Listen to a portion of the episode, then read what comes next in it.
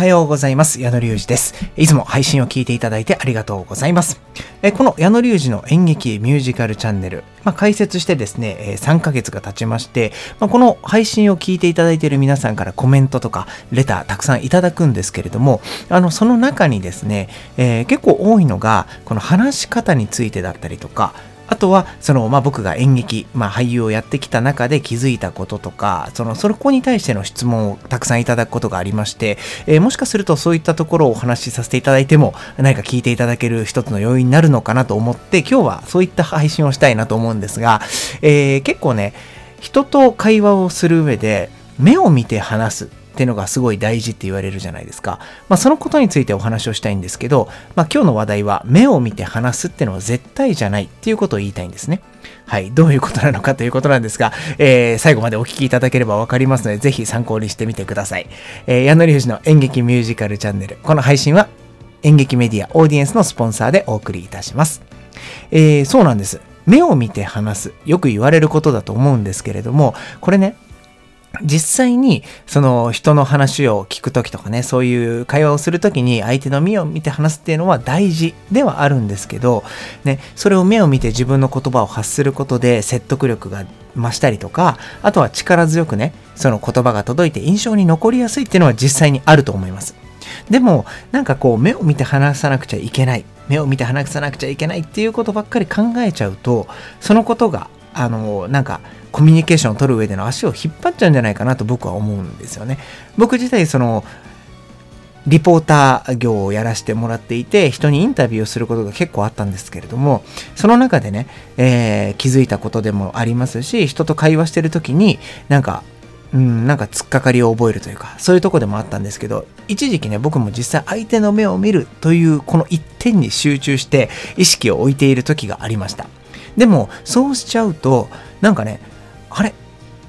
どっちの目を見て話してたんだ俺みたいな。あれ、右目だったかな？左目だったかな？みたいなことを考え出すんですよ、人間って。まあ僕だけなのかもわかんないんですけど、でもそうしていくうちに、あれ、やばい、ちょっと今右目見てって左目見てってやってるの、なんかキョロキョロしてんのバレちゃったかな？とか、あとは、なんかこうキョロキョロしてるうちにね、だんだんこうぐるぐるぐるぐる視界が回ってくるみたいな。なんか本当に目が回ってきてしまったみたいなことがあったんですよ。で、そうやってるうちにそっちばっか意識しちゃって、結局何の話を聞いてたんだっけな？みたいな、もう最悪のパターンに陥ることがあるるんですよ。そう。でね、せっかくこう人と話をして、会話をしてね、あの、例えばインタビューをしていれば僕に話をしてくれてる人がいるわけじゃないですか。なのに、そんな結果になるのは残念すぎますよね。なので、まあ普段ね、あの、こういう意識をしなければ、もしかすると起きない現象なのかもしれないんですよ。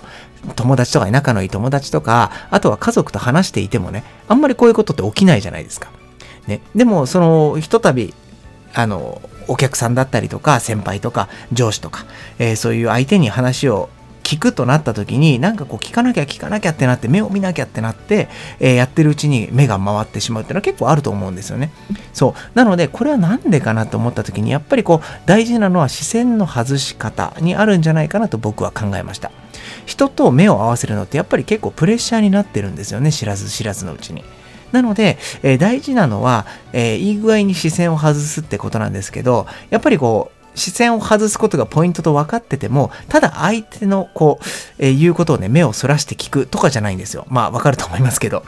これ当たり前なんですけど、相手の話を聞くときにね、全然違う方向見てたら、あれこいつ全然話聞いてくれてないなとか、どこ見て聞いてんだよみたいになっちゃうので、そこは注意が必要なんですけど、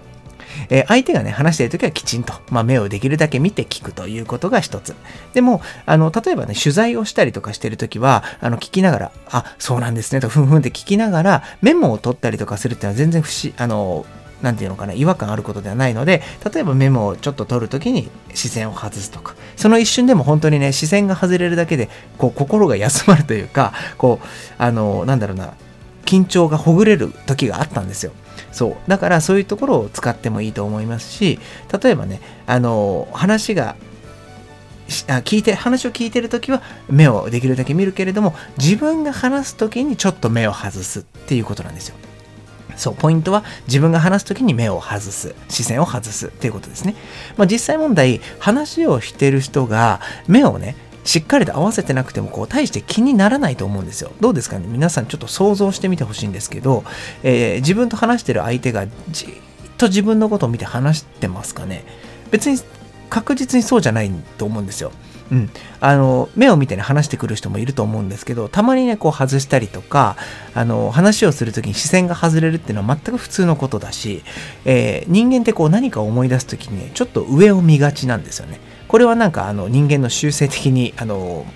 証明されてることであるんですけど何か思い出す時に上の方を見たりとかいうことっていうのは自然のことなので話す時に、えー、ちょっと上を見たりとかちょっと身振り手振りを加えたりとかえっとねあのこういう状況があってこうだったんだよっていう時にちょっと目をつむって思い出してみたりとかっていうすると自然にねあの目を視線を外すことができる。あの目を合わさなくても会話をすることができるということなので、まあ、そういったことを使って徐々にね相手とのこの目を合わせるバランスっていうんですかね、話すときと聞くときでちょっとバランスを取りながら、えー、ぜひコミュニケーションをとっていっていただければなと思います。あの、僕もね、実際に使ってるというか、これを意識することで、ちょっと落ち着けるとか、緊張がほぐれたりもするので、ぜひ、あの、使ってみてください。ということで、今日は番外編チックに、あの、会話の、えー、コツじゃないですけれども、僕が気づいたところで目を合わすっていうのは絶対じゃないということについてお伝えしました。では、また次回の配信でお会いしましょう。ということなんですが、あの、一つ思い出しました。ぜひこういう話が聞きたいとか、あの、僕はリポーターをやらせてもらったり、あの、俳優をやってきた上で、えー、何かこう、うん、こんなことってどういうふうに考えてやってんの？とか、こういうこと聞きたいっていうことがあれば何でも結構なので、ぜひあのコメント欄に入れてみてください。えー、そこからですね、僕があのお答えを配信できればなと思いますので、ぜひあの配信の手助けをよろしくお願いいたします。ということで、次回の配信でお会いしましょう。お相手は矢野隆二でした。それではまた。